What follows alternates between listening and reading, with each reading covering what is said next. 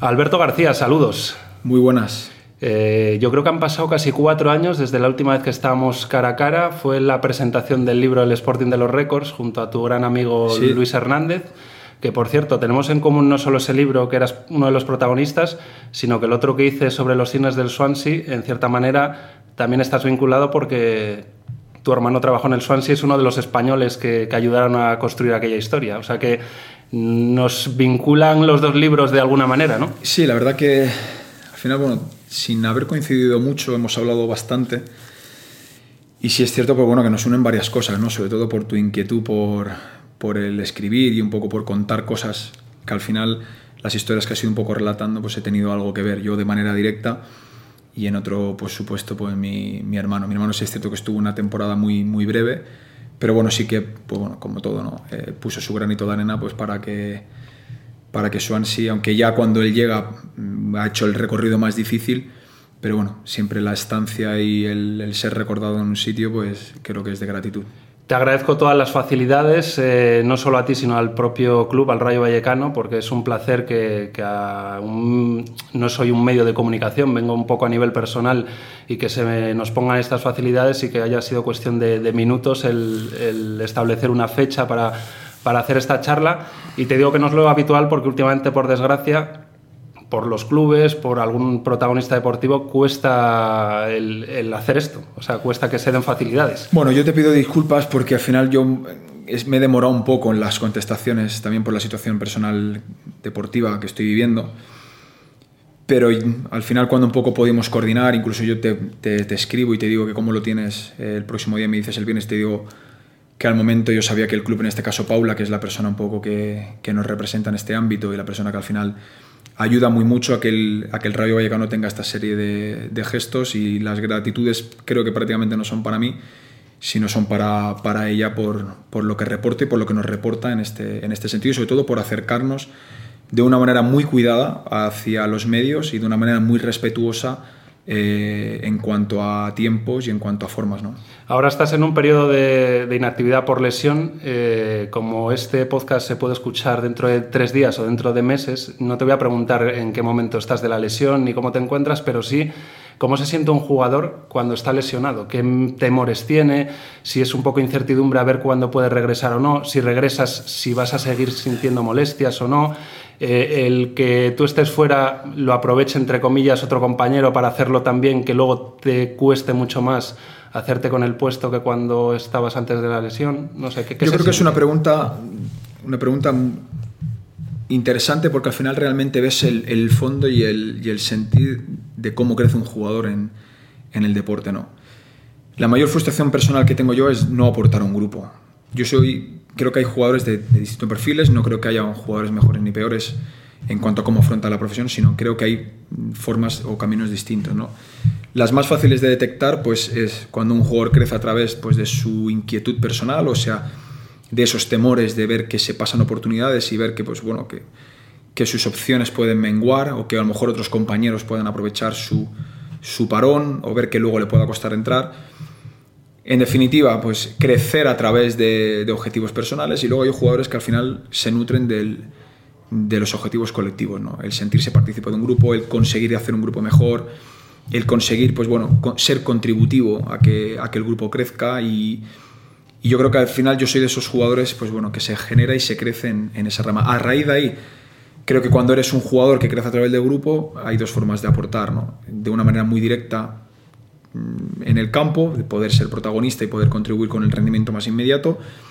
Y a la vez puedes ser esa, pero también eh, si no tienes la suerte de, ser protagonista porque el entrenador decide otra cosa, aportar a que un grupo pues el día a día sea más óptimo, a que el grupo trabaje mejor, a que el grupo se sienta cómodo, ayudar a eliminar incertidumbres de un partido, ayudar a preparar el partido, contribuir dándole un buen rendimiento en el día a día para que el compañero que en teoría está en tu, en tu lugar pues pueda y deba exigirse al máximo y te puedes encontrar en que seas protagonista y también puedas contribuir de la manera que te digo, ¿no? Entonces, cuando creces a nivel colectivo creo que hay tres formas, o diría dos, con ese matiz que, que comentamos, y yo soy un jugador que me conoces, en, en, el Rayo he sido muy protagonista, en sitios he tenido esa posibilidad de ser tan protagonista, en Gijón tuve lapsos de protagonismo, tuve momentos en los dos años, sobre todo los años más bonitos, que creo que fue el ascenso y cuando nos mantuvimos, que prácticamente tuve un mes y medio de protagonismo muy directo, en el que tuve la suerte de, poder reportar con puntos, con penaltis, con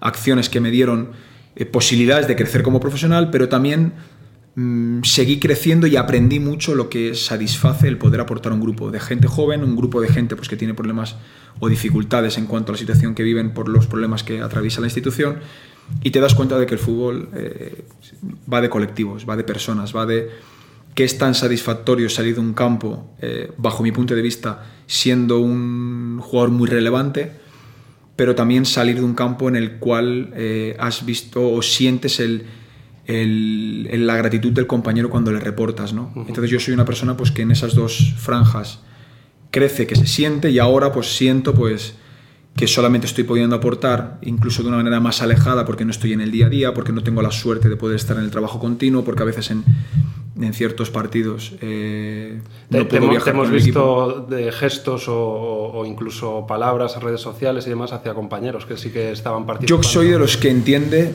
que el jugador cuando le va todo muy bien y sale de un partido con, con habiendo hecho una gran actuación, el jugador no necesita nada.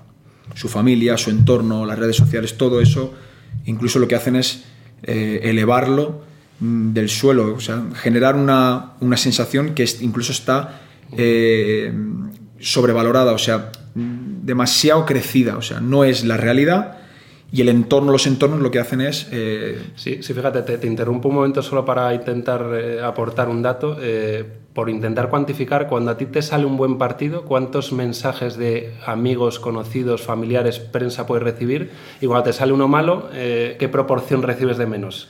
Pues mira, te puedo decir el número exacto después del partido del Valencia, cuando vuelvo después de cinco meses. Eh, Pablo a lo mejor me corregirá si fueron cinco, pero fueron aproximadamente cinco meses cuando dejo de... Vuelvo y tengo la suerte pues, bueno, de tener un penalti, del equipo ganar, del equipo volver a ser, bueno, ser protagonista, ¿no? En definitiva. Y yo recuerdo pues, tener 400 y pico WhatsApps abiertos cuando acaba el partido. Una locura, ¿no? Y te encuentras partidos pues que cuando estás en un, en un punto, pues eh, no le das ese... el móvil, pues bueno, suena de una manera más o menos, amigos que te preguntan cómo estás. Pero sí a decirte que hay mensajes pues que cuando acaba un partido, por ejemplo, este, este inciso que tú haces, cuando acaba un partido y un jugador es muy protagonista, al final los entornos lo que hacen es eh, sobredimensionar la actuación. La actuación puede ser buena, pero lo que hacen es sobredimensionarla, darle un valor que es pagar los pies del suelo. Totalmente. Entonces yo creo que ahí el jugador, el compañero necesita que haya alguien que se acerque y te los baje de una manera muy correcta, de una manera, pero hacerle entender de que esto el domingo que viene ya no valida o ya no vale. ¿Qué circunstancias tengo yendo un poco a la anécdota que te cuento, no? De acabar un partido, encontrarte con 400 mensajes mensajes de todo tipo, gente pues que tienes mucha relación, gente que se alegra por ti. Al final yo, hay que entender que cualquier persona que dedica tiempo a escribirte, pues yo soy de las personas que lo agradece. Y no soy una persona de que porque no me escriban en un momento puntual, pues eh, generar el oportunismo. Yo no, no bien, doy la bienvenida a lo que viene y no soy una persona que espere nada cambio. Simplemente que adquiere más mérito el que aparece cuando Totalmente. aparece la gran Eso es una realidad, no hay que obviarla, que cuando realmente tienes un problema y hay gente que aparece, pues es, aún es mucho más gratificante. Pero yo recuerdo que ese partido en especial lo que más me llenó de orgullo es que la totalidad de mis compañeros me escriben para alegrarse por lo que pasó. Entonces, cuando la totalidad de un vestuario, después de cinco meses que has sido contributivo de otra forma, se alegran por ti, eso significa pues que tú has dado y has eh, ayudado y has contribuido a ese grupo. Y no hay cosa para mí más satisfactoria que un vestuario sienta que te necesita, por lo que aportas, por lo que puedes aportar, por lo que ayudas.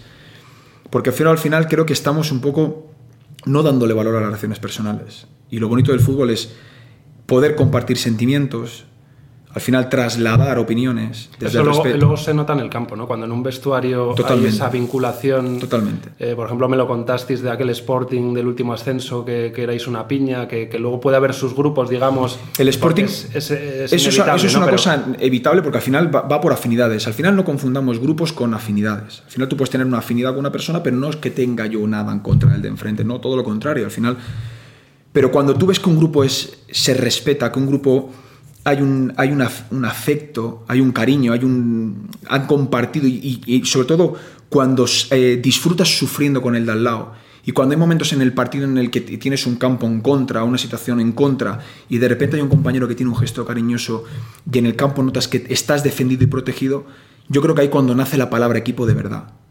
Y el Sporting es un claro ejemplo de cómo ante muchas adversidades un grupo de jugadores es capaz de hacer un hito para mí, porque prácticamente no pierde o pierde dos partidos en una competición, porque estaba todo en contra, porque jugadores que han tenido mucha trascendencia y otros que no han tenido tanta, consiguieron hacer una campaña no solamente histórica por un ascenso, sino que ese equipo, prácticamente ese núcleo, se acaba manteniendo en primera división, contra todo pronóstico.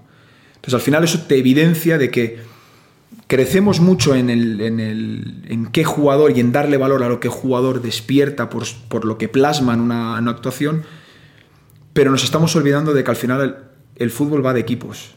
Y ganan los equipos, no ganan las individualidades. No conozco ningún equipo que gane solamente un jugador o dos jugadores. Al final hay otros tantos jugadores que consiguen asimilar un rol y hacer un trabajo quizá no tan vistoso para que esos jugadores o esos dos jugadores den ese salto de calidad.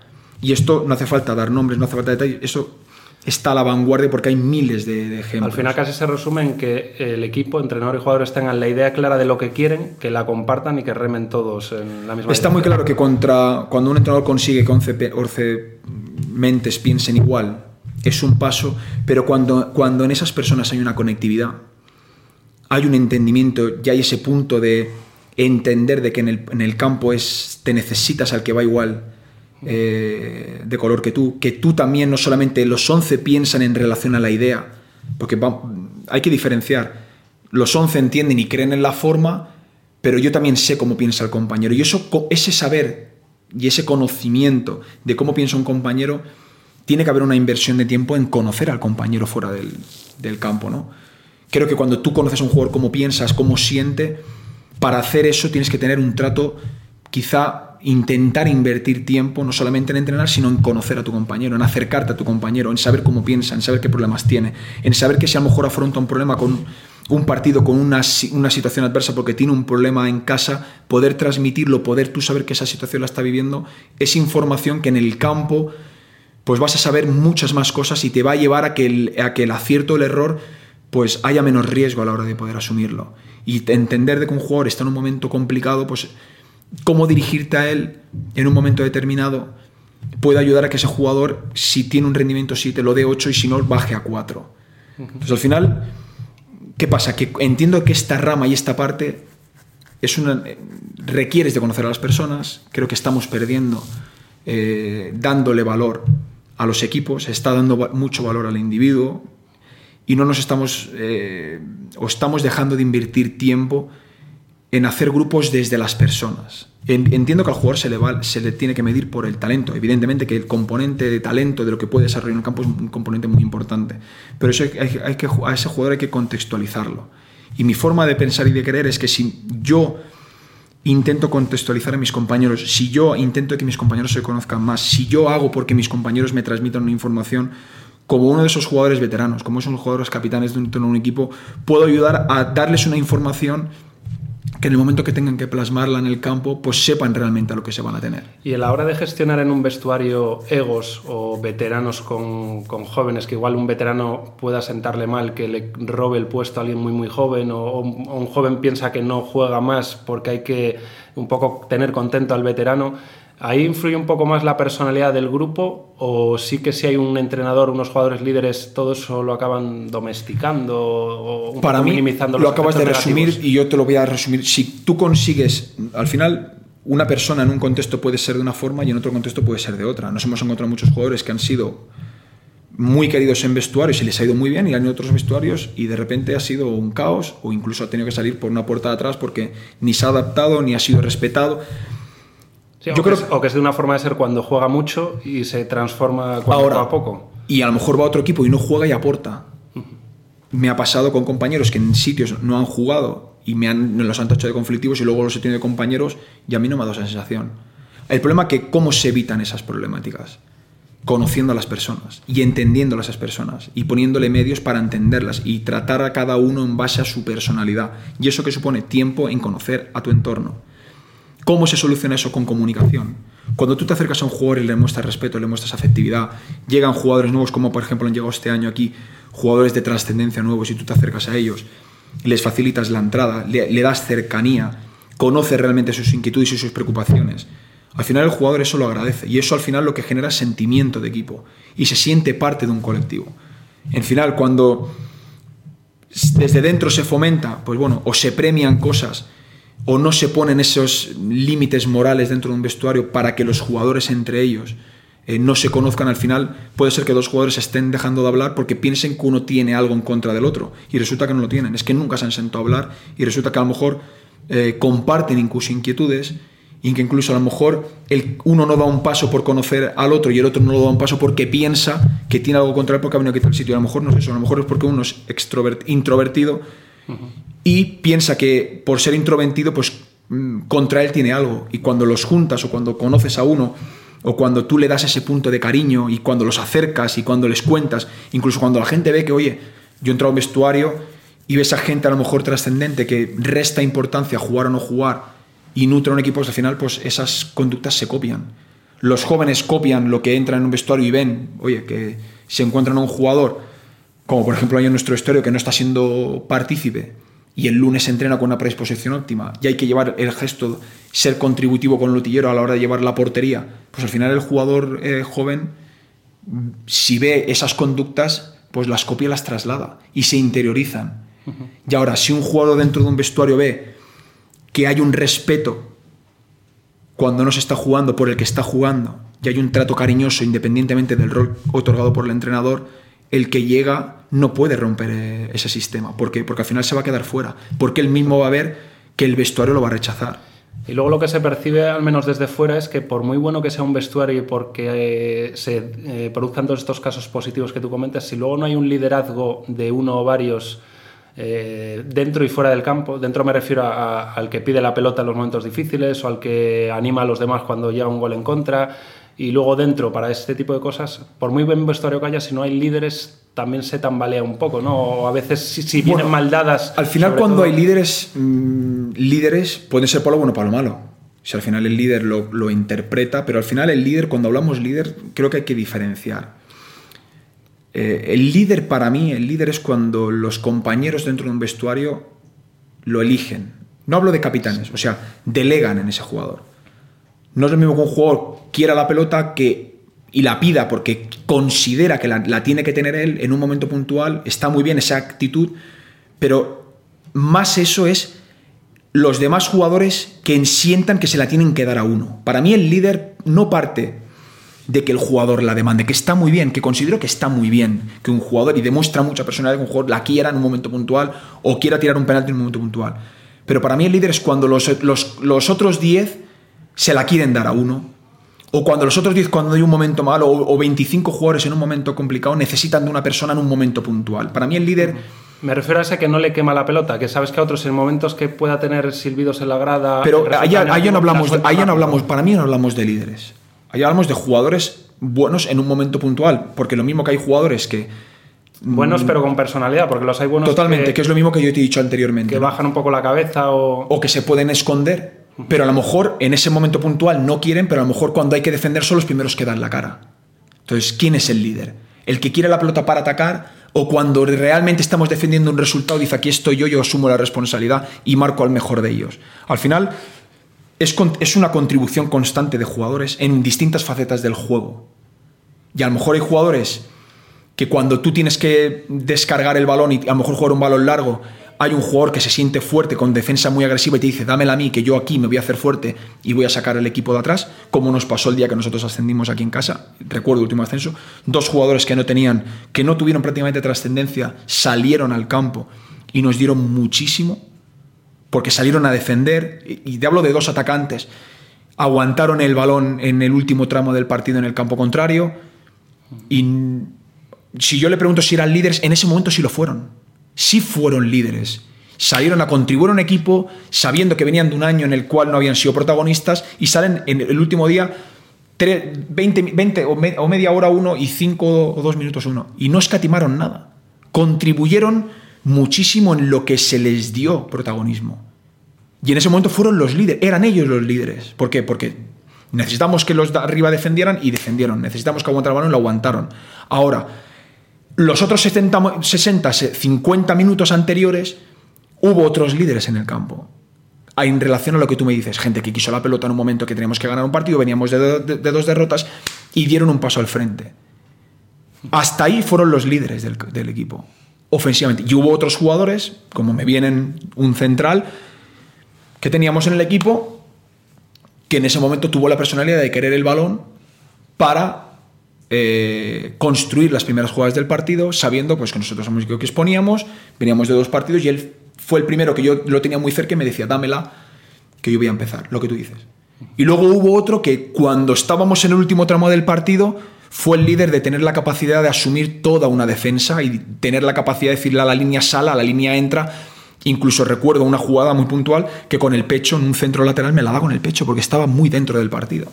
Por eso yo en ese líder creo entiendo que son líderes, pero son líderes para mí momentáneos en circunstancias.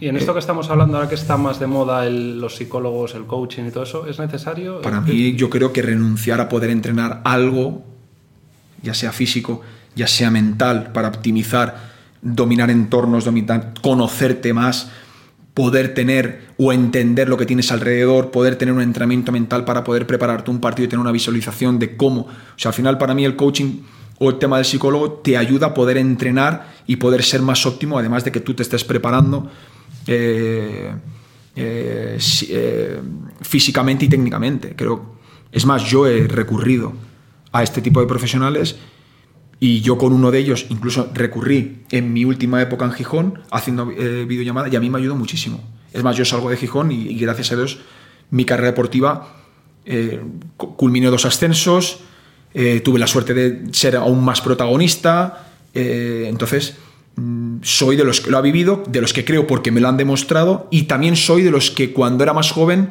entendía de que a lo mejor no eran necesarios, porque parece como cuando hablamos de psicólogos o coaching, es como que soy débil o soy una persona que no está capacitada para afrontar la presión y es todo lo contrario. Estamos dejando de descubrir quién somos. Estamos dejando de adquirir formas de entrenamiento para yo poder solventar problemas que quizá tengo y que no lo sé. Incluso cuando a lo mejor hay una tarea o un aspecto del juego que a lo mejor yo tengo cierta reticencia o ciertos miedos que no, que no, que no me estoy dando cuenta. Sería algo así como si Messi, que es un artista lanzando faltas, dejase de lanzar faltas, ¿no? Eh, ¿Quieres decir que podría no, no, no, no, no. Quiero decir algo que se le da ya bien, pero que lo puede reforzar o, tal, que no tienes por qué tener una debilidad para, para trabajarlo. No, sería para mí, es un ejemplo, pero no sería para mí ejemplo. Sería como el tan de moda eh, como la hora de poder fichar un jugador, yo renuncio pues al Big Data a la hora de fichar un jugador. O yo renuncio a poder ver al jugador en vivo. O yo renuncio a una herramienta más para yo tener un argumento más a la hora de poder eliminar riesgos de una decisión a la hora de contratar a una persona. Si yo resulta que puedo conocer a la persona entrevistándome con ella, puedo verla en directo, puedo verla en diferido en distintos campos, en distintas situaciones, puedo conocerla personalmente, puedo analizarla a través del dato eh, que me dé una valoración objetiva de, de, distintos parámetros. Sería como renunciar a algo de eso. Todo esto te apasiona y también el derecho deportivo, ¿no? Eh, digamos, no sé ahora mismo qué es lo que estabas estudiando, porque sé que llevas tiempo estudiando. Eh, si engloba un poco todo esto, más derecho deportivo o también gestión. El derecho deportivo al final estudio Derecho, la carrera de Derecho, porque mm, creo que es una carrera que te reporta un conocimiento general de muchas cosas que están y que te suceden. Puedes estudiar Derecho Civil y darte cuenta, pues, cosas cotidianas en cómo poder, eh, o qué derechos como civil puedes tener. El derecho mercantil, pues te puede reportar desde cómo poder montar una sociedad con un amigo, pues por una, porque quiero lanzarme a ser emprendedor. Creo que al final derecho tributario, derecho financiero, derecho penal espero no tocarlo porque primero no me veo como penalista y tampoco, pues bueno, no me quiero ver sometido dentro de un proceso penal porque... Pero bueno, al final te da un reporte y yo creo que te da una cultura generalizada de muchas cosas. Yo tuve un buen consejo hace unos años, Diego Medina, recuerdo, y en, la verdad que en Córdoba, la Universidad de Córdoba, me trataron muy bien. Llegaste a hablar con el rector, me parece también, ¿no? Con Diego Medina, luego también eh, eh, tuve eh, varias reuniones con personas que estuvieron en, en, en, Córdoba y yo venía de hacer relaciones laborales, empezaba a hacer relaciones laborales y me dieron este consejo y se lo tomé.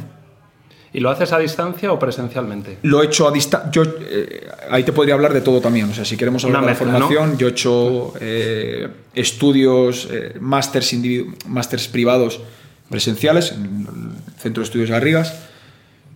Eh, he hecho formación online a través de la, de la universidad, e incluso másters online, pero he sido de esos jugadores que no ha tenido la suerte de tener la oferta académica que hay en la actualidad. Entonces yo empecé a estudiar la carrera hace muchos años, pero claro, cada vez que había un traslado, pues perdía eh, asignaturas, eh, he estado en diferentes universidades pues, que te han dado unas situaciones pues para los futbolistas que otras sí no te han dado. Al final Mucha burocracia, de luego, ¿no? Totalmente. Entonces me he encontrado que la carrera la podría tener prácticamente terminada, pues ya la estoy pagando un poco el peaje, pero bueno, da igual. Al final es una cosa que la llevo, la puedo compatibilizar muy fácil con el fútbol y la tengo muy proyectada poder acabarla. O sea, que tú no eres, eh, por ejemplo, de la opinión de hay gente que dice que quien juega, eh, practica un deporte a nivel profesional tiene que estar 100% centrado eh, en ese deporte y digamos que si te pones a estudiar, a tener una vida fuera del campo, mm, que aunque serían otros aspectos que te distraiga y esas cosas, que, que acabas rindiendo menos. Y llegan a englobar, ya te digo, incluso el, tener una vida desordenada con el estudiar en el sentido de que tienes el foco puesto en yo creo que si una persona dice eso es, bajo mi punto de vista, mm, por ejemplo, ¿te han llegado a coincidir partidos importantes con preparación o época de exámenes y que tengas un poco que tener eh, pues que dedicar muchas horas a examen? Y, yo, creo al final que ayuda, porque incluso te puedes distraer o, a ver, a ver, o, no tener tanta presión de estar Cuando tú te tienes que mentalizar, por ejemplo, en un playoff que juegas eh, pues se jugaba miércoles, domingo, miércoles y tienes un proceso de exámenes, pues cualquiera que ha estudiado y tiene que afrontar exámenes de cierta importancia, pues un jugador de fútbol cuando juega un miércoles y tiene que preparar un partido para el domingo, con la presión que lleva, pues en ese impasse de tiempo eh, yo me he visto que he tenido que cortar mi, formación. Por eso he estado sometido a, no poder acabar la carrera en los tiempos de... También no es lo mismo afrontar o no tienes la madurez de afrontar o diversificar tu mente eh, o diversificar tu vida con 20, con 22, con 27 que con 30. También te conoces menos. Al final, cuando te vas conociendo más, la, preparación antes de partido, cómo te conoces y tienes herramientas gracias a los psicólogos y a los coaches, pues eh, minimizas tiempo y ya sabes directamente a dónde ir. Yo te hablo de mi experiencia personal. Y luego tenéis mucho tiempo en concentraciones, en viajes. Pero eso tiene un, un, beneficio y una ventaja y una desventaja. La ventaja es que tienes tiempo poco estructurado, que al final la formación hasta ahora mm, requería de unos horarios, te ponían un examen, a lo mejor podías ir, no podías ir por lo que tú dices, los horarios del partido no se saben prácticamente o no se sabían hasta las dos, tres semanas anteriores, entonces yo me he visto perjudicado por, por estas circunstancias. ¿Qué pasa? Que hoy en día cada vez hay más planes para que los profesionales se puedan adaptar a los exámenes. Yo me he encontrado, me encuentro en una situación ahora que se me adaptan los exámenes a mis circunstancias, que se me dan facilidades, pues, eh, o tengo tutorías a través de distintas plataformas, entonces se me dan medios para yo realmente poder eh, afrontar mi formación. Evidentemente que esto años atrás hay universidades pues, que esto no lo empatizaban, que no tenían esas posibilidades. Entonces, si no te presentabas, no tenías opciones a nada. Mm, y bueno, o tenías un entrenamiento. Al final, un jugador. me he encontrado casos en los que jugando un partido un sábado o un miércoles, el profesor no entendía que el martes eh, tú, no, tú no podías faltar al, al entrenamiento.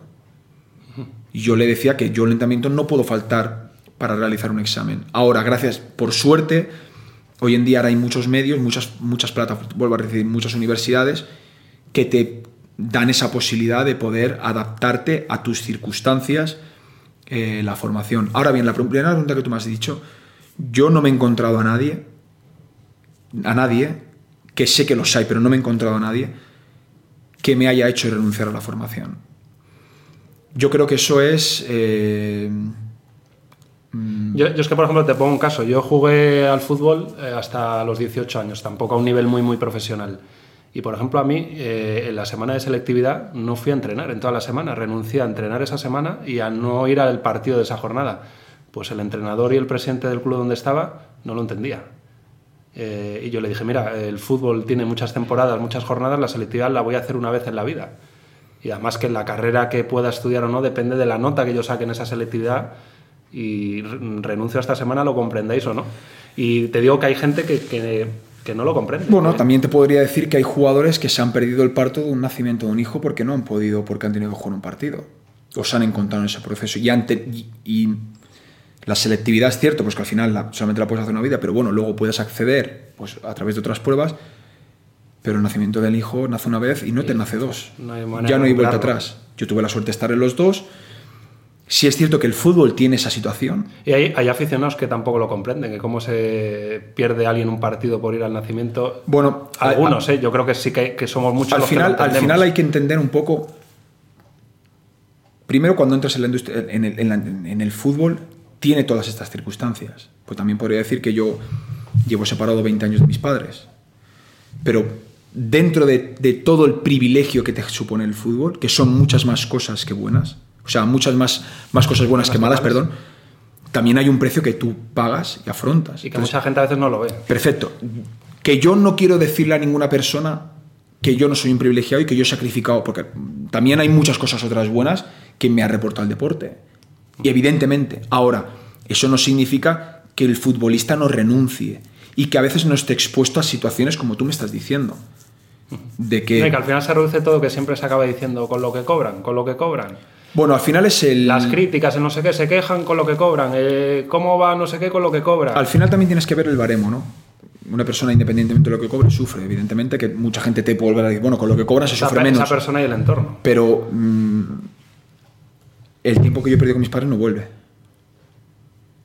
El, mm, el día de mañana lo que yo seré cuando el fútbol termine va de que yo invierta mi tiempo en formación. Entonces también hay que entender dentro de la exigencia que tiene el deporte, que al futbolista hay que darle posibilidades, independientemente de que entremos a valorar, que no lo creo, porque no lo creo, que por estudiar el jugador baje su rendimiento, lo que sí que hay que adecuar a su situación, la formación. Evidentemente que si yo tengo que entrenar y yo me paso toda la noche estudiando porque tengo cinco o seis asignaturas que llevo para adelante, Ahí pues entraríamos en que no descansarías. Más que, el puede ser que no descanses y, vale, yo no renuncio, pero esto no tiene que ser eh, renunciar a la formación. Soy de los que creo que hay que dar planes que puedan, que no resten en la parcela deportiva y que el jugador pueda ir evolucionando quizá a otro ritmo, pero que le dé durante su carrera deportiva acabar las metas formativas que él tenga en mente. Porque hay que entender de que el jugador cuando termina tiene que tener eh, una resignación a la vida laboral. En algo que lleva haciendo mucho tiempo que no va a volver a, no va a, volver a poder ejecutar. Además, no todos los jugadores, por circunstancias, son jugadores que tienen una remuneración muy alta. O sea, el fútbol da una remuneración muy óptima. Son unos años limitados. Pero son unos años limitados. Que cuando tienes una remuneración que te da un salto de calidad porque estás en una media muy alta y para darle valor a lo que se genera, pero luego tienes que seguir contribuyendo porque al final eh, ese dinero no te da para poder eh, subsistir toda una vida sin ser óptimo en, otro cargo laboral. ¿no? yo creo que al jugador hay que darle pautas para que eh, pueda, sin perder calidad en su vida profesional, en su carrera deportiva, pero darle posibilidades a que pueda seguir. Incluso creo que es una cosa que hay que concienciar. Generar inquietudes. Yo prefiero tener en mi plantilla jugadores con una capacidad formativa alta porque eso creo que también ayuda a solventar problemas. Creo que en esas relaciones personales, pues te puede ayudar a solventar eh, problemas. Y también me he encontrado eh, jugadores pues que no, les, no, se le han dado posibilidades y que no ha sido porque ellos no hayan tenido eh, inquietudes, sino porque se les ha abocado muchas veces por circunstancias a no tener ese paso. Luego, como en todo, como, como en cualquier ámbito de la vida, hay de todo, ¿no? Pero yo sí que me encuentro jugadores con ganas de conocer, con ganas de saber, con ganas de formarse. Y al final, yo muchas veces decimos, ¿no? Eh, al final, si yo tengo compañeros que se tienen que poner ante los medios y dominan la temática, pues mejor y más, menos riesgo van a asumir ellos. ¿no? Entonces yo ayudaría o intento ayudar a mis, a mis compañeros para cuando se tienen que poner ante un problema que lo conozcan, que no lo deleguen, que conozcan el problema. Porque eso va a tener mucha más, mm, les va a dar mucha más importancia o se le va a dar muchas más posibilidades a que ellos mismos tomen una decisión mejor. Desde como contractualmente cuando les ponen un contrato, cuando tienen que negociar ciertas cosas, tener un conocimiento más amplio les va a ayudar a poder dar alternativas y dar opciones a sus agentes y a los clubes para poder tener un, retorno más óptimo en esa negociación. Entonces yo creo que la formación eh, es algo muy bueno en la vida del jugador y es algo muy bueno también porque cuando esa vida del jugador termine, pues poder generarle unas inquietudes de poder darse cuenta de que, oye, cuando el fútbol acabe hay más cosas que a lo mejor te gustan y que tú no sabes. Pero eso no implica de que el fútbol mm, es una profesión muy bonita en la que el futbolista que entra dentro de unas condiciones profesionales es un auténtico privilegiado pero conociendo y sabiendo de que eso es... sí, eh, pero luego hay que ser muy estricto de horas de descanso, alimentación. Totalmente. Y por ejemplo, antes que mencionabas lo del descanso, eh, se comentó hace unos meses cuando Iniesta creo que decía que cuando nacieron sus niños empezó a dormir en una eh, habitación muy alejada para poder descansar y, y algunos hasta le criticaban de que no se ocupaba de sus hijos o no. pero a lo que te iba a decir del descanso, que luego se me iba la idea, es que por ejemplo siempre me ha sorprendido que en las concentraciones se duerma en habitaciones de dos compañeros. Eh, quiero decir, eh, se lleva todo a rajatabla, alimentación, descanso, y yo no digo que dos no puedan descansar bien, pero yo creo que siempre se descansa mejor si duermes solo, a si duermes con aliens, y más si también puede roncar, puede... También un poco hablamos ahí de recursos, también al final los clubes, pues bueno, eh, Sí, pero que se, se, se, utilizan recursos para otras cosas sí, sí, sí, totalmente. Al final es darle valor. Y a mí me ha sorprendido que a niveles muy, muy... Ya incluso, yo creo que incluso clubes como Barcelona y Real Madrid deben ir a habitaciones de dos también. No lo sé No, desconozco. 100%, ¿eh? Yo, mi, mi Pero tú has estado en clubes de primera que ya tienen sus recursos. Y he compartido habitación. Al final intentas ponerte con compañeros pues que, bueno, que tengas esos mismos hábitos. Creo que al final son cosas que se pueden llevar. Tener mismos hábitos, tener mismas culturas a la hora de tener esos, esas conductas en la habitación. Pero yo creo que todo parte del orden, ¿no? Del orden de, estructurarte eh, tu vida. Yo tengo dos niños, mm, Ander va a hacer siete, Eider va a hacer cuatro, y lo que intento es estructurar mi día a día, tener una, una, vida ordenada en cuanto eh, horarios para una cosa, horarios para otra, y adecuar la carga formativa que yo cojo a mi vida y a mis compromisos eh, personales y profesionales. Yo creo que al final todo parte de la organización. Si yo sé que mis hijos van al colegio eh, de una franja horaria, pues intento aprovechar esas franjas horarias en las cuales pues eh, no tengo eh, a mis hijos pues para poder ocuparme de otras, de otras circunstancias. Además, si tu vida pues bueno, va acompañada de otra persona, pues intentar un poco apoyarte para poder hacer frente a, las demás circunstancias. ¿no? Todo el mundo necesitamos ayuda, y más cuando una, persona tiene dos niños. Ahora no se trata de centrarte en una cosa y olvidarte de obligaciones, por, ejemplo, como padre, o, como pareja, o, como profesional de, un club de fútbol. Entonces yo creo que es donde todo parte, es la organización, la, realmente las ganas que tenga uno de, de afrontarlo, porque al final tiempo hay para todo, lo que hay que para mí parte de al punto organizativo y a partir de ahí pues cada uno decide en, ese tiempo que le queda para su ocio en si estudiar y formarte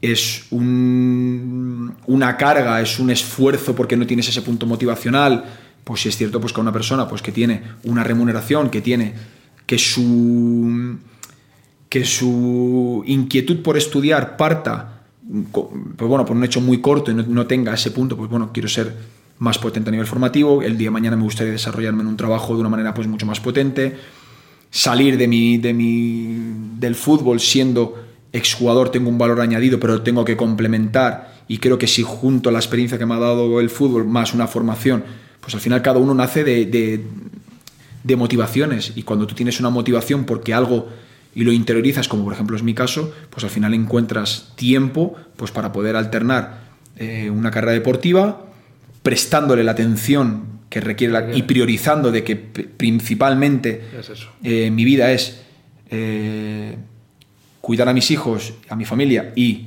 ser deportista y ahora el tiempo que me sobra o el tiempo que yo intento estructurar para que me sobre, pues lo dedico a la formación. Ahora que has citado antes a, la familia, eh, no eres una persona anónima, eh, me imagino que tú vas a los sitios y hay gente siempre que te pueda reconocer, saludar, parar, querer hacer fotos, algunos de una manera mm, pues más breve, otros que mm, te den más, eh, por decirlo vulgarmente, el coñazo.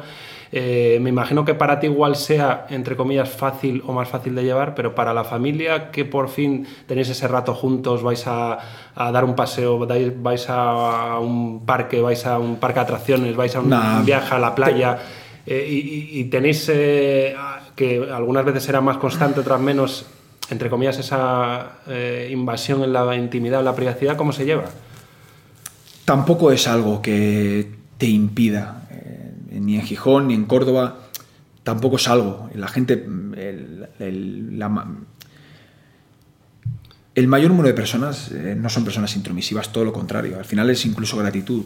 El que una persona venga a pedirte una foto, a pedirte un momento, yo creo que lo único que se puede hacer es ser correspondiente a la situación. Primero es, es algo que, es bonito que una persona venga a querer saber de ti o a querer acercarse a tener un gesto contigo. Primero hay que tener en cuenta de que yo no lo veo como una carga. No, ni seguramente tu familia, pero sí que en cierta manera te, coacciona o te... a ver, es cierto pues que al final... Se, pero creo que la pregunta va por otro lado. Al final, ser una persona pública te obliga a tener unas conductas un poco más prudentes en según qué sitios porque puedes ser reconocido.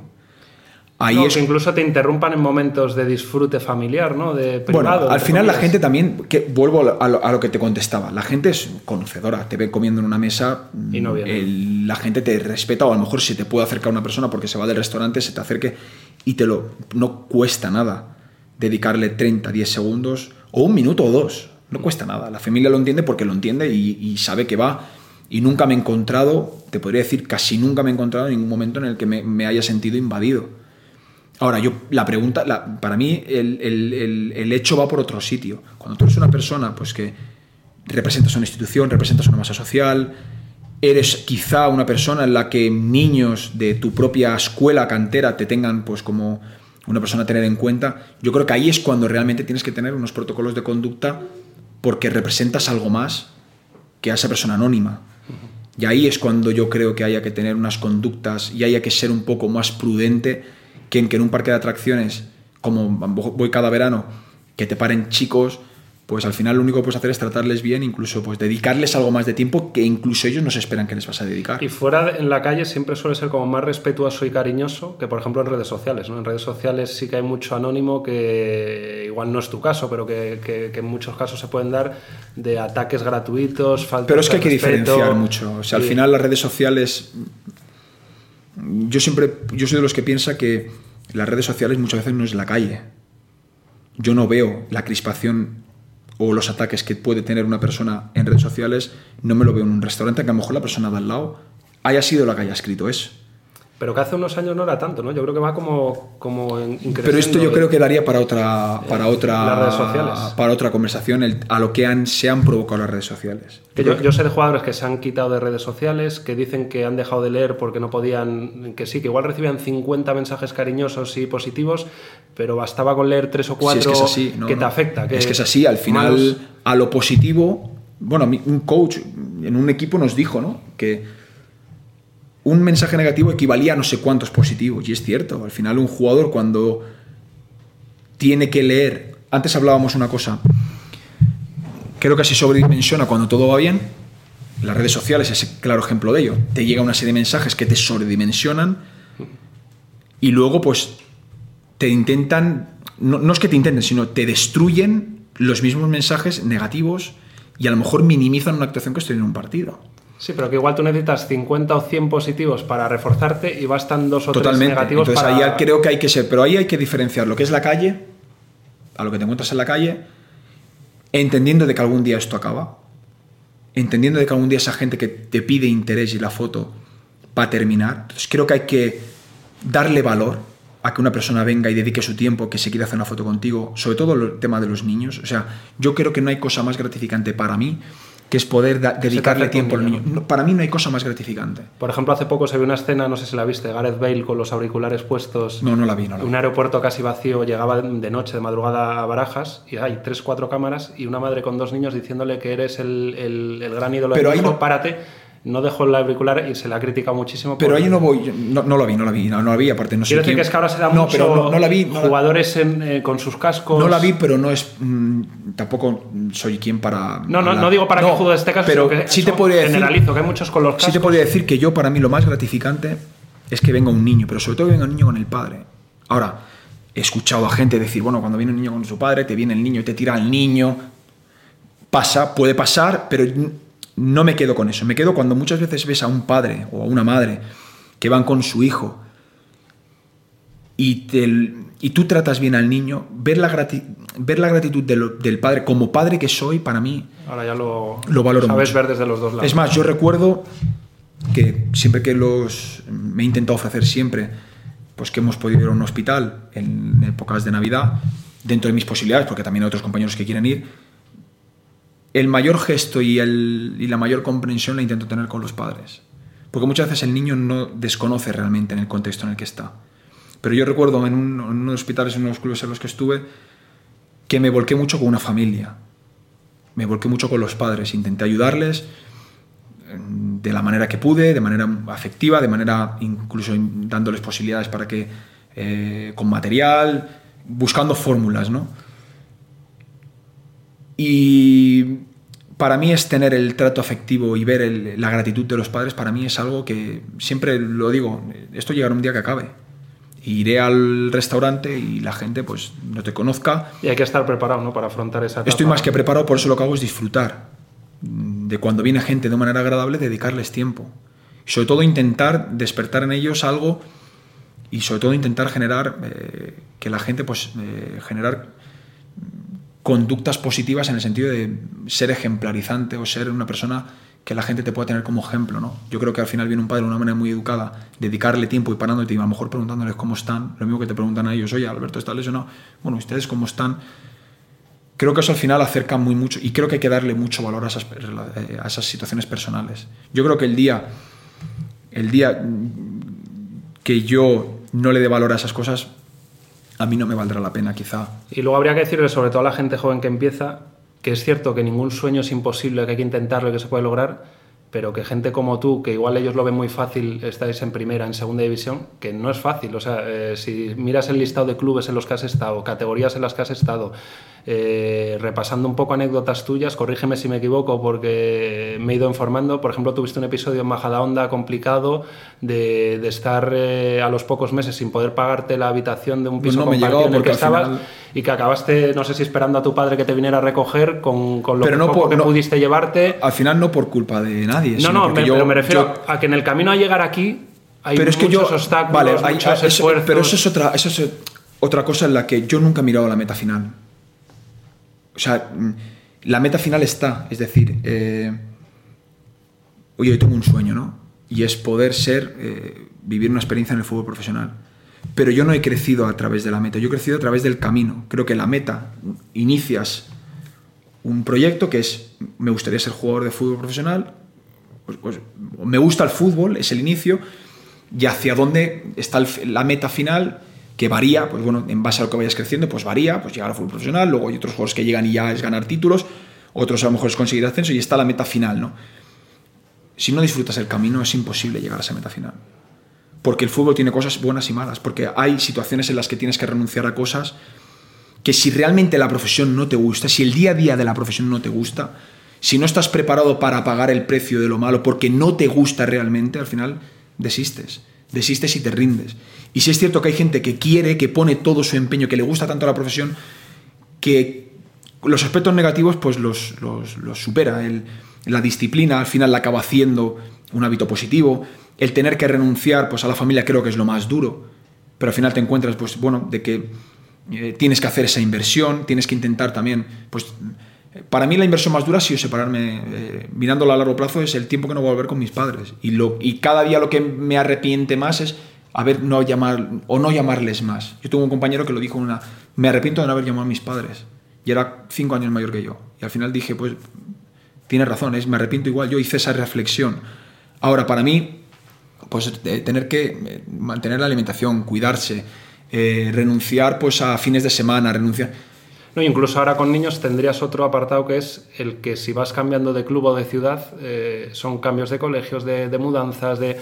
Todo Al final tiene esas, esas peculiaridades que, oye, si te gusta una profesión, pues tienes que entender de que es como cuando, por ejemplo, me gustaría ejercer una profesión X y tengo que hacer una carrera. Eso son noches y noches de estudio. Pero cuando una, una, cosa te gusta porque la haces desde el día a día y disfrutas el día a día, al final no pagas un precio. Le das valor a lo que estás viviendo porque disfrutas con ello. Creo que es un dicho muy grande. No hay nada más, no hay nada más bonito que disfrutar con el trabajo de uno que hace. Y para mí el trabajo no es solamente el jugar el domingo, es que te venga la gente y te conozca. Para mí es el día a día. Para mí es el sacrificio. Para mí es el el poder entrenar y sacrificarme y esforzarme y el ayudar indistintivamente del rol que me, tengan otorgado. Y creo que al final hay bastantes problemas y bastantes personas que están abocadas a ejercer profesiones que no les gustan porque también está el grado de, suerte y mala suerte. He encontrado compañeros pues, que una lesión pues, le ha privado o siempre hay ese partido en el que coincide en el que un jugador vaya para un lado o vaya para otro. Creo que al final tampoco hay que quedarse con este, este partido en el final. Yo creo que las carreras deportivas eh, o las imágenes de los jugadores es un, periodo o periodo tras periodo que al final no se resume un partido. Pero bueno, nos podemos encontrar que un partido pueda frustrar eh, o un determinado periodo porque hay una situación externa a él le pueda frustrar una carrera deportiva. Entonces yo creo que esas personas que por circunstancias no achacables a ellos estén abocadas a circunstancias, pues eh, creo que al futbolista tiene que ser un privilegiado. Me considero un privilegiado porque tengo amigos de todos los ámbitos y puedo ser comparativo, pero mm, también digo que ser jugador de fútbol profesional o, o aspirar a cualquier profesión en la que mucha gente le gustaría ser, no puedes vivir de, oye, yo quiero ser jugador profesional porque eh, quiero jugar en un campo de 40.000 personas porque quiero entrenar o quiero viajar de determinada, porque quiero tener el material X o porque quiero acceder a patrocinios. Si tu vida y si un futbolista profesional o si un niño que empieza, su objetivo y su pasión es esa y no querer aprender en el día a día, querer ser cada día mejor, querer ser cada día más válido, valorar realmente lo que es ser contributivo a un equipo de fútbol, el el querer aprender de tus compañeros, el decir yo cada día quiero crecer a ser mejor. Si tengo ciertos eh, aspectos positivos, potenciarlos y si tengo eh, aspectos negativos, eh, mejorarlos. Si el aprendizaje y la formación en tu profesión y ser cada día más óptimo no es lo que te nutre, para mí hoy en día alcanzar el fútbol profesional es prácticamente y, y luego lo difícil que cuando estás llegando o asomándote al fútbol profesional que no hay digamos una fórmula que te asegure algo porque por ejemplo Dani Olmo se va de la Masía con 16 años al Dinamo de Zagreb en Croacia, que para muchos podía ser un error, una equivocación, y le ha salido estupendamente la, apuesta. Otros se han quedado en la Masía y por quedarse le ha salido mal, o por quedarse le ha salido bien. Están ahora Abel Ruiz, Ricky Puig, muchos jóvenes en el Barça que se escucha que si no Pero es que al final, al final no hay caminos. Pues te digo que, es muy difícil acertar. Hay jugadores, evidentemente, hay jugadores que... Pero también hay que invertir y hay, también hay que sacrificarse, que es para mí una circunstancia de Dani Olmo. Dani Olmo es un claro ejemplo de un jugador que toma una, iniciativa, que hace una apuesta, a lo mejor personas no creyendo en esa apuesta, que se separa de su familia, su padre es entrenador, él se separa de su familia, él hace una inversión, él y su familia hacen una inversión de separarse de su entorno, sus padres, sin conocerlos, hacen una inversión de seguro de estar cerca de ese chico, de no dejar que ese chico, pues a lo mejor en estando fuera y fuera de eso, pues a lo mejor se pierda, al final lo acompañan, lo cuidan, supongo que sus padres eh, han estado también apoyándole y, ayudándole a que esa integración sea mejor, a creer en realmente lo que está haciendo, a creer que en el trabajo en, ese club y creciendo en ese club va a poder acceder o, o va a poder seguir mejorando, y eso le ha llevado a tener una recompensa para mí pues muy bueno, un chico que decide irse a un país extranjero, de tomar una responsabilidad y tomar y de salir de su zona de confort, verlo recompensado así. Ahora, hay circunstancias de chicos pues, que, tienen la suerte para mí. Creo que hay jugadores de, que crecen en un club de fútbol, que son unos afortunados porque no se pierden de sus entornos, que tienen la suerte, incluso a lo mejor otros hacen la vida, al final no tienen que sufrir ese cambio constante y esa salida de sus zonas de confort y sobre todo el poder separarse de manera diferente eh, de su familia. Hay jugadores que se separan de su familia, hacen vida en un club de fútbol, que siempre están dentro de un conocimiento, pero también creo que el, jugador que sale y hace una vida, pues pongamos, una carrera deportiva como Dani Olmo, o por ejemplo la mía, ¿no? que le da las vueltas a. le da la vuelta a España, también es un privilegiado. ¿Por qué? ¿Por qué considero que soy un privilegiado? Porque me ha, dado conocer gente de distintos perfiles, gente de distintas culturas totalmente diferentes. Creo que vivimos en un país en el que, pese a ser un país, se piensa muy diferente. Eh, y creo que hay una diversidad muy nutritiva en las personas. El Sporting no tenía nada que ver cómo siente y cómo es su cultura en relación al Córdoba. Son culturas que te nutren muchísimo cada uno en su ámbito. El Real Murcia fue el club que me dio la oportunidad de entrar en el fútbol profesional. Es un club que le tengo una estima muy grande, en el cual en su primer equipo jugué un partido en el primera división y muy pocos en, pero es un club que me reportó culturalmente por los profesionales que había, me dio una educación, sobre todo los jugadores del primer equipo me dieron la educación o me dieron los, los primeros pasos en qué me tenía que fijar. Antonio Notario fue un referente para mí. Desde cómo me trató él a mí, yo lo hago ahora mismo con los compañeros. Jugadores como Paco Gallardo también fue un jugador que, que me ayudó mucho. O sea, había jugadores en los que yo me fijé muy mucho, pero por ejemplo Antonio Notario, que es la persona que me gustaría que se recalcara, recuerdo un partido en campo del español que mete a Alex, Menéndez en el último minuto, que ganamos 1-2, sufriendo, ellos le, tengo un penalti Caicedo, soy un, o sea, hago un partido en mi casa, pues yo soy muy cerca de al lado de ese estadio, delante de mi gente, en primera división, ganamos. A mí me salió llamarle y decirle, mira Antonio, aparte me emociona hablar de esto, ¿no? Le dije, mira Antonio, yo le llamo pensando que él no tiene mi teléfono, yo pido su teléfono porque pienso que ya no lo tiene. Resulta que yo lo tenía agendado y yo le llamo para mí la mayor gratitud es que me dice, dime Alberto. Llevaba a lo mejor sin hablar con él ocho años. Sí, sí. Y parecía que no me había separado de él. Me sentía como su hijo, como... como eh, yo era su hijo en el vestuario, pues me sentí igual. Teniendo diez años más, sentí que era la misma relación. O sea, en un momento volví a ese vestuario en Murcia donde yo era su hijo, donde yo tenía, yo era padrinado por ese, por ese portero. ¿Y estás ya en el papel inverso? ¿Tienes ya algún jugador sí. que te reconoce ya, que, has hecho con él un poco el papel que no te Aquí con, con el yo soy de una... Yo todo chico que llega al primer equipo, o sea, que viene a entrenar con nosotros, intento darle material, intento darle unos pares de guantes, intento ayudarles. Con Miguel Morro, que es el portero que eh, está jugando en la actualidad, intento darle toda la ayuda posible porque a mí me vino bien y porque a mí me sirvió muy mucho, porque sé lo importante que es para él que un portero del primer equipo lo, ayude a, integrarse, lo ayude a sentirse importante, le ayude a quitar los miedos que quizá tiene. Y lo hago pues con Martín, eh, es un chico que le tengo también un cariño terrible, un chico que ha tenido para mí un debut eh, complejo, que ha sido muy, muy sonoro, creo que tiene un potencial terrible, creo que va a vivir una carrera de fútbol muy, muy, muy buena. Pues al final esos, esos detalles a mí me marcaron muy mucho. Y resulta que cuando acaba el partido y yo le llamo y me dice, dime Alberto, que tenía mi teléfono agendado, le pedí la dirección que le quería mandar la camiseta del partido y yo lo recuerdo que hablábamos por teléfono y ya el niño que él tenía, que era un niño cuando su hijo, ya era una voz de un hombre.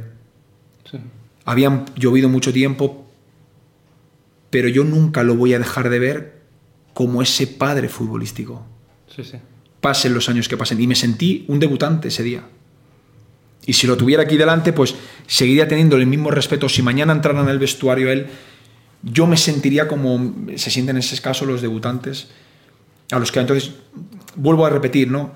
Ese jugador que tiene la situación de vivir distintos, de verse obligado a requerir de las personas que están alrededor tuyo, de entrar a un vestuario cada año. Yo cambiaba de equipo cada seis meses. El primer día te cuesta, pero el segundo día al final ya lo normalizas. Pero eso también te lleva a despedirte año tras año de compañeros. Y yo siempre le digo a los vestuarios, no hay nada más bonito que despedirse de un compañero el último día no darse la mano y decir un hasta luego, sino despedirte porque te da pena de que no vas a compartir vestuario. Pero más bonito es reencontrarte con gente con la que has jugado en los campos y que notes que te recuerden con, con eh, cariño. O con, como le dije un día al vestuario, ¿no? Chicos, no hay nada más bonito que encontrarte con un jugador y decir, hostia, yo con este sufrí, viví un año espectacular. Y dejar esa esencia en tus compañeros es al final lo que quedan. Porque, porque la gente que al final, como dicen, nos pide fotos, nos pide, va a llegar un momento pues que al final pues serán otros en los cuales admiren y tu imagen se apagará. Pero la gente con la que compartes el día a día, la gente con la que trabajas, la gente con la que eh, personas de oficinas, eh, responsables de comunicación, utilleros, eh, médicos, o sea, con la que has convivido, que les dé alegría llamarte, que les dé la alegría encontrarse, que árbitros con los que te encuentras te siguen eh, preguntando incluso, que me encuentro, Alberto, ¿cómo estás de la lesión? Que te pregunten, oye, te echo de menos en el campo, porque al final les das un trato, rivales que te escriben, que no has jugado con ellos y te escriben. Al final, siempre digo, a la, contra más alejados están de uno, es más fácil poder generar una imagen o engañar o dar a entender algo que, a lo mejor no es. Pero al que no engañas es a tu compañero, al que no engañas es a la persona que te tiene todos los días, al que no engañas es a la persona que te sufre, a la persona contra la que compites. A ese no lo engañas. Y, por ejemplo, amigos tendrás muchos de todos los equipos, pero amigos, amigos de mantener un, contacto bastante habitual, de, prácticamente llamarle en fechas importantes siempre, de... Te, corto y disculpa, familias. te, siempre dicen, ¿no? En el fútbol te quedan tres o cuatro amigos, cinco. Al final yo creo que en la vida, ¿no? Al final eso solamente te pone en el momento en el que realmente tú tienes un problema. Toquemos madera, gracias a Dios, no me he visto abocado a un problema en el que me vean ese examen. Pero sí te tengo que decir que cuando me hacen esta pregunta puedo decir que estoy más en contacto de jugadores de lo que yo me pensaba en el momento que llegara a esta edad. Y para mí lo más gratificante es cuando es compañeros o compañeros en la actualidad me escriben para pedirme consejo por algo. Porque creo que ahí es cuando si una persona recurre a, mí en esas circunstancias es que confía en mí. Es que ve en mí que realmente le puedo dar un aporte en esa problemática. Y para mí no hay nada más nutritivo que esto que te comento. Desde que el, partido que te comentaba, jugadores se alegran por mi situación, hasta cuando se me acerca un compañero en el vestuario y me dice, Albert, tengo este problema, ¿cómo lo arreglaría? Hay gente que puede pensar, joder, me llaman para problemas. No, yo lo veo como... En, confía en mí para esto, ¿no? Para mí no hay nada más. Eh. Y, se han dado casos de que incluso familias, eh, tu familia con la familia de otro jugador, entabla, también esa amistad especial. Sí, al final puedes... Eh, también es cierto que soy una persona pues, de cambios muy radicales. Al final yo creo que entrar a detallarte, pues evidentemente pues que sí que tengo relación, incluso en la actualidad. quedo a comer con mis hijos, con los hijos de compañeros. En el Getafe he tenido, eh, incluso me sigo viendo con jugadores que juegan allí, me invitan a las familias con las familias. Pero sería muy injusto que te hablara. No, no, no digo que pongas nombres. Te lo ¿eh? digo yo, sería muy injusto, en la, salvo que te dijera, mira, he tenido un problema personal y a estas personas les quiero mandar. Puedo hablar del Sporting, gente con la que sigo teniendo contacto y sigo teniendo muy buena relación. Te puedo hablar del Getafe, te puedo hablar del Córdoba, te puedo hablar del, Sport, del Rayo Vallecano. Incluso te puedo hablar de jugadores con los que ni he compartido vestuario, que he tenido esa circunstancia. Y sobre todo, más que incidir en, hacia donde tú vas a la pregunta, lo que más me satisface es que veo gente con la que he compartido vestuario año tras año y cuando acabo un partido me preguntan, oye Albert, ¿esto cómo lo haría? Eh, esta circunstancia, oye, he tenido este problema, ¿me puedes ayudar en esto? Para mí no hay nada más gratificante que una persona te pida ayuda. Y cuando te ves en el campo con alguien así, ahí se olvidan las amistades eh, casi al 100%. Es que yo no soy una persona que crece en el campo a través de... Te, lo digo porque te cuento una anécdota. Hay una anécdota famosa que en un partido en Argentina se enfrentaron los dos militos, uno central, el otro delantero y sus padres siempre lo cuentan que, vamos, que luego estuvieron días sin hablarse, tuvieron que mediar los padres, no se pegaron o se pegaron de... bueno, te puedo hablar, yo tengo compañeros eh, que nos hemos enfrentado contra otros compañeros y en el campo pues no hay amigos, como aquel que dice. Yo nunca he podido mirar ni a un rival sin conocerlo. Pero hasta el punto de estar perderse el respeto a, ese nivel que llegaron los militos... Es más... No sé si es bueno o malo. Hay, gente que dice que es que es tan competitivo que llega a ese punto. No, pero no, es que no, yo no creo en esa forma de. No creo en esa forma de competir. No, no creo porque no va en mi persona. Yo creo que al final tú compites y sabes que es o tú o yo, pero no, eh, pero hablamos de fútbol, no hablamos de, no creo que esto sea eh, la guerra. O sea, dejarme de hablar sin un rival ganando, perdiendo. Es más, te puedo guardar, te puedo, tampoco la quiero, tampoco me viene a la cabeza desvelarla, ¿no? Pero yo recuerdo que en mi carrera deportiva he tenido muy pocas veces salidas de tono y la vez que la tuve acabó el partido fue pedirle disculpas al, compañero. Porque no me sentí bien con el comentario. Es más, él me lanza un comentario y yo fui el que lo interpretó mal. No me lo hizo él eh, con ninguna. Fui yo el que interpretó la situación mal. Pero llegar en el campo eh, es que no creo que te lleve a más. me acuerdo ahora una anécdota que me contó Bernardo, la cuento en el libro, no me acuerdo con qué delantero fue, me parece que era del Numancia, pero ahora no caigo que decía que todos los partidos con él eran una guerra, pero guerra en, el sentido de competitividad. Yo creo que. Puede ser de, codazos, de empujones, de no sé qué, de, ir al límite, pero que era acabar el partido y que era de los jugadores con los que mejor se llevaba. pero es que Bernardo es un claro ejemplo ese año de salir con la cabeza vendada y es un jugador que era de los más fuertes que yo he visto en el... Y al final hay que entender que es el deporte en sí. Y el deporte está en competir al máximo. Y tú puedes tener un calentón y tal cual, pero llegar a, odiar o llegar a tener una salida de tono excesiva. Yo en, cambio he visto escenas, se ven escenas de todo lo contrario, de gente que en el mitad de un partido a pulsaciones a mil se ríen, se les ve que están cuchicheando alguna cosa, alguna tal, bien porque se conozcan de antes o incluso porque no se conozcan. Y que Pero es que una cosa no quita la otra. Bajan las pulsaciones en ese momento, tienen el, respeto o el compañerismo. Yo soy de los que cree que hay que ser muy competitivo yo, yo me he enfrentado contra compañeros que me han dado un golpe y tal, y, y, compañeros y, te puedes levantar, pero es que salvo que hay una mala fe muy descarada, pero hay que entender pues, que es un deporte de contacto, un deporte que hay que ir a, que tú vas a chocar y vas con todas las de la ley para intentar ganar el duelo, que cuando te van a tirar, y yo soy de los que sí te podría decir, cuando juego contra un amigo y me mete un gol, pues me, me putea, y, pero ya está. O sea, competitivo en decir, te podría decir que no me, si tengo muchos amigos en un equipo, antes del partido no soy de una persona en la que me gusta salir al campo.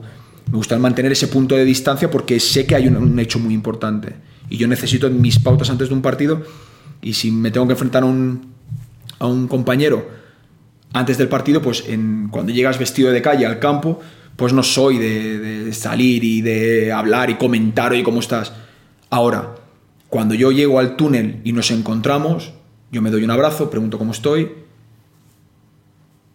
nos ponemos cada uno en nuestro lugar, pero en el partido llegar a tener eh, un deseo de, eh, de olvidarte, no, no, te puedes olvidar. Al final hay una persona enfrente de la otra que estamos jugando un deporte que el, fútbol no lo, no lo sobredimensionemos. es, que, además, mm, cada vez veo más equipos que, que hacen las cosas y ganan títulos sin llegar a ese, a ese escenario. Estamos acabando ya. Luego otra cosa que me interesa, porque yo estoy en el otro lado. ¿Es posible tener una amistad, mm, ya no digo un contacto normal, sino una amistad que vaya más allá? jugador-periodista y no, por ejemplo, en nuestro caso, que yo nunca he tenido una relación directa de estar cubriendo el club donde tú estás, pero vamos a ponernos que yo ahora viniese a cubrir los partidos del Rayo y a mí me toca en la radio, en la prensa, decir que Alberto lo ha hecho mal, tengo que decir que, se ha equivocado. Eh, eh, ¿Cómo se llevaría eso? Yo desde el otro lado... Eh, reconozco que es difícil, es difícil, nunca me ha tocado, pero reconozco que sería difícil para mí el ser, eh, digamos, eh, no te voy a decir cruel, pero sí el, el, resaltar algo negativo cuando tienes algo de contacto que va más allá de, conocerse. También... Desde el otro lado, el jugador puede tener una amistad especial con un periodista y luego puede mantenerla si ve que le está mm, eh, comentando negativamente cosas continuamente. O... A ver, yo te puedo decir que también he conocido periodistas de cada ciudad en la que he ido, he conocido periodistas de, todo tipo. Ahora bien, tengo muy claro que cuando tú tratas bien a... porque al final hablamos de personas, cuando tú tratas bien a la gente indistintivamente, al final tú generas un respeto. Al final yo creo que hay una persona que se pone delante y tiene que redactar algo. Yo siempre le digo a mis compañeros, eh, nosotros queremos que nos cuiden, nosotros también tenemos que cuidar a los que realmente escriben. Pero no por nada, porque si cuido a mis compañeros de dentro del club, al final nosotros también necesitamos muchas veces de los medios de comunicación para que en momentos de crisis sean comprensivos con nosotros. Si todos los medios que rodean al Rayo Vallecano nosotros les intentamos dar cercanía, pues ellos también nos pueden ayudar a que, oye, sean ese punto con... Eh, sí, lo que pasa espera, es que, espera, sí. espera. Y sean tengan ese punto de comprensión. Ahora bien, nunca me ha dado tiempo a poder tener una amistad cerrada con, con un periodista. Te puedo decir que tengo muy buen recuerdo de muchos. Es más, a mí hay muchos periodistas que me han demostrado, sobre todo en mis salidas de los clubes, un respeto que lo he agradecido mucho, porque irte de un club de fútbol, oye, hay gente pues que lo puede ver de una manera, a mí para mí es un paso que te da cierta nostalgia. Yo me fui de Gijón, me he ido de Córdoba, me he ido de Getafe, y pues bueno, al final te despides de gente a la cual te ha tratado bien. Pero sí es cierto que a lo mejor generar ese punto de, de ya ser amigos, pues el jugador de fútbol puede pensar de que a lo mejor eh, puede revelar cosas al exterior que no se deberían. Al final la gente lo que quiere es que los vestuarios sean muy herméticos. Por eso digo que es muy difícil y luego lo que No hay que es fácil, no es fácil. eh, que los hay de todo. Hay jugadores de una manera y yo estando en la profesión no soy para nada defensor a ultranza de todos mis compañeros, porque hay de todo. Hay gente que desde que se pueda inventar cosas o que quiera hacer una bola más grande de lo que es o que sea incluso eh, una taquilla personal por lo que sea, la toma con un jugador, con un entrenador y da igual que tenga razones o no, va a ir a saco. Yo me refiero a que teniendo un respeto por un jugador, un periodista no puede acallarse que un equipo un día ha estado horrible o un jugador un día ha estado horrible.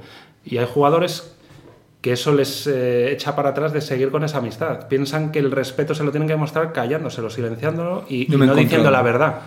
O sea, esto hay algún caso que tú conocerás. Yo cerca o no más cerca o más... eh, es como un poco al final te, que es la O sea, contraprestación al final de- la pregunta es, ¿es más perjudicial eh, para el periodista amigo que para el jugador? Quiero decir que un periodista puede decir, si no me acerco, igual no tengo entrevistas, no tengo información, ya no solo con jugadores, sino con el propio club. Pero en cambio, si, si me acerco, luego se me puede pedir que no diga cosas, que no que oculte cosas. Y ya no te digo ya de no hacer un ataque cruel, sino de incluso, oye, no digas que he jugado mal. Eh, tampoco digas que he jugado bien, no, no te pido que mientas y digas que- Bueno, que he yo jugado creo bien. que ahí pero- al final, pues bueno, si me, si encontrara en esta situación, yo lo único que, si me encontrara en esta situación, pues, eh, a ver, es un tema que también hay que entender a la otra parte. O sea, también hay que entender al periodista, pues que si tiene que mm, ponerte una nota o ponerte una valoración, pues no positiva, pues hay que entender que está haciendo un trabajo. Es como cuando yo me enfrento a un, a un, a un amigo y le pido que la tire el balón fuera. Si es cierto pues que con el amigo te picas y te duele y hay cachondeo. Y yo soy de los que se enfada un poco, pero se enfada, ya está. Ahora bien, eh, yo me he encontrado muchos periodistas pues que te hacen una entrevista y a lo mejor pues ellos mismos te, te dicen, oye, para corroborar, no meter la pata en algo, porque al final hablamos mucho, por ejemplo en esta misma, ¿no? Estamos hablando mucho y si tú sacas cosas de contexto, pues al final lo único que pides, oye, que haya respeto, que se intente entender la idea y te encuentras a, muchas a muchos periodistas que te ayudan a que se transmita tu mensaje. O sea, no manipular ni para, ni para mal. Ahora bien, entiendo la pregunta que tú me haces. No me he encontrado nunca en una situación en la que un amigo mío personal sea periodista y tenga que eh, hacer un comentario negativo mío. Si me encontrara en esa situación, pues tendría que respetarlo. Tendría que respetarlo entendiendo y sabiendo pues, que él al final mm, se debe a, a- a- a comentar una verdad, que al final está trasladando una verdad, y si el partido ha sido bueno o malo, pues tendrá que decir dentro de, de su prisma, pero siempre desde el prisma objetivo. Sí, sí, con respeto, partido- argumentando. Totalmente. No, no voy a ataques personales. Es que a- yo creo que al final una campaña no hace falta mediática. ser amigo o no cuando un, un periodista pues tiene un ataque personal o incluso cuando un jugador de fútbol no quiere atender a un medio. No creo, no, no creo que es bueno ni para de buen plato de gusto ni para el jugador ni para el periodista. Al final yo entiendo pues que el periodista está haciendo un trabajo, está cubriendo una información.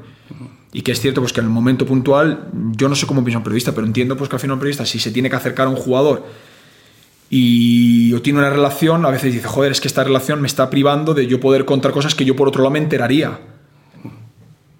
Pues te diría, pues no te hagas amigo de lo... Y, y la última, y, y un jugador con su entrenador. Yo el único caso que creo, mm, lo sé por varios testimonios que se han dado amistad real y especial jugadores y además más de uno con un entrenador fue Manolo Preciado. Yo no sé si tú has llegado a tener una amistad, amistad con un entrenador. No me ha dado tiempo. O porque incluso hay jugadores que dicen que no, que no es aconsejable el, pasar la barrera de... A ver, no es aconsejable y, porque hay entrenadores que lo dicen. Pero porque no es fácil en el sentido de que no solamente porque tú y yo, o sea, no solamente porque jugador-entrenador lleven bien la relación y sepan cortar, sino que al, final el jugador se si puede sentir incómodo, ¿por qué pueden pensar sus compañeros? Al final, si un jugador es íntimo amigo de un, entrenador, van a un restaurante y llega el jugador que juega en el lugar del compañero y se los encuentra cenando, pues creo que hay que tener un cierto tacto con las situaciones. Y creo que no hay que ser hay que ser prudente con el cargo que ocupa cada uno y con lo que se le pueda entender. Se han dado situaciones, y te podría tocar si luego te dedicas, de entrenadores que han sido jugadores, compañeros, que luego es entrenador y le toca de entrenar a un ex compañero. Entonces, bueno, ya, ya, me, ya, me, pasa. has tenido una amistad muy especial, digamos, siendo solo compañero-compañero, pero luego es tu entrenador o eres tú su entrenador. Bueno, yo tengo ex compañeros que ya son entrenadores. Que esto también es un problema. Cuando ya tienes ex compañeros son entrenadores, yo siempre digo que el siguiente eres tú. No, no, y, fíjate, aunque no venga el caso, una, una el padre, creo, de Rodrigo, el del Real Madrid, es más joven que tú y yo. Pues. Fíjate, ya. O sea, te puedo decir que yo tengo muchos ex compañeros que ahora son entrenadores. pero de muchos. O sea, me vienen a la cabeza. Empezó por dos. Es que ya llevo en la cabeza llevo nueve o diez. Y de algunos he tenido una relación muy estrecha, otros menos estrecha, otros, otros menos. Claro, ahí, ya no podéis partir de cero. Quiero decir que ahí hay, que decir, pues retrocedemos y. No, no, no, pero, pero, pero vamos a ser consecuentes. Yo, si me encontrara que mañana un entrenador mío fuera amigo mío la relación, evidentemente. No puede ser igual. Pero se queda en stand-by. Hasta, hasta, que deje de ser. Yo sería de los que intentaría, pues, mm, dejarla en parón. Porque no me gustaría que se entendiera en el vestuario algo pues, que realmente no es. Por mí y por él, que es el entrenador. Pero sobre todo porque creo que al final yo lo que no quiero hacerle entender a mis compañeros es que para lo bueno, para lo malo es porque hay una relación de amistad. Creo que hay que separarlo porque al final Mm, es injusto decirlo, pero es un mundo muy exigente, en un mundo en el que hay mucho un juego temporada tras temporada, que hay una opinión pública en que a lo mejor alguien se puede aprovechar de eso pues para comentar X, y luego hay mucha gente alrededor de, los jugadores que intentan justificar circunstancias que a lo mejor el jugador no está a la altura en esa circunstancia. Entonces al final para evitar que un jugador pueda decir no juego porque el otro es amigo del entrenador, o para que un medio pueda decir, oye, pues mira, este jugador sale de esta información, sale de aquí, o para evitar que un compañero pueda decir, no es que el entrenador se entera porque estos todos son amigos, pues yo creo que lo mejor es dejar la relación en stand-by. Mantener una relación cordial, mantener una relación buena, sabiendo cada uno dónde está, pero hay que tener un respeto por el entorno, hay que tener un respeto por los compañeros, hay que tener un respeto por, por todo lo que hay alrededor. Evidentemente que no se puede borrar un sentimiento que pueda haber de años atrás.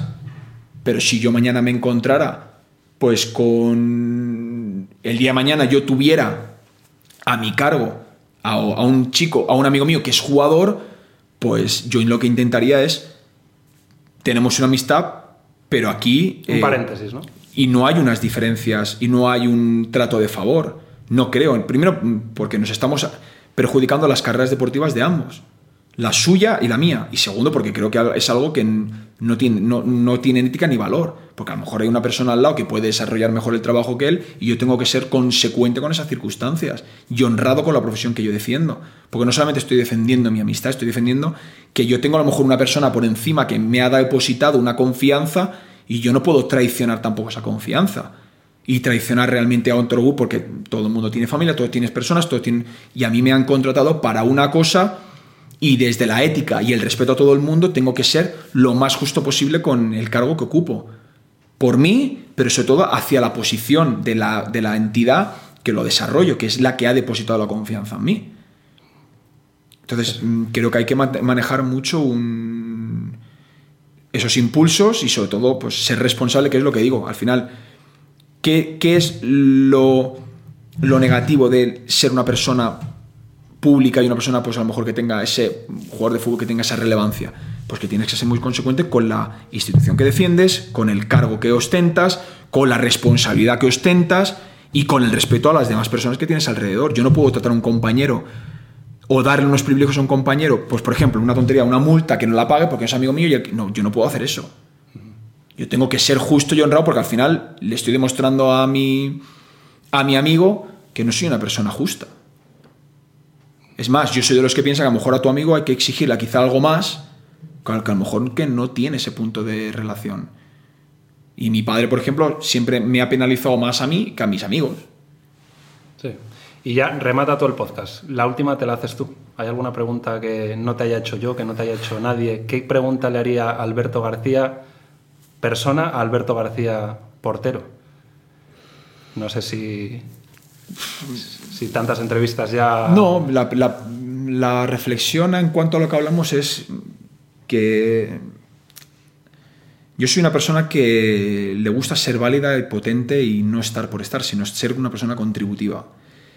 De ahí mi forma de ser en los vestuarios, de ahí mi forma de darle y sobre todo de hacer entender a la gente que necesitamos todos de todos y necesitamos de las personas pues para ser más óptimos de que necesitamos hacer buenos grupos de trabajo para poder llegar mejor a nuestro trabajo, que necesitamos tener confianza en aquellas personas que nos rodean, de que cualquier cargo en cualquier institución necesitamos que sume.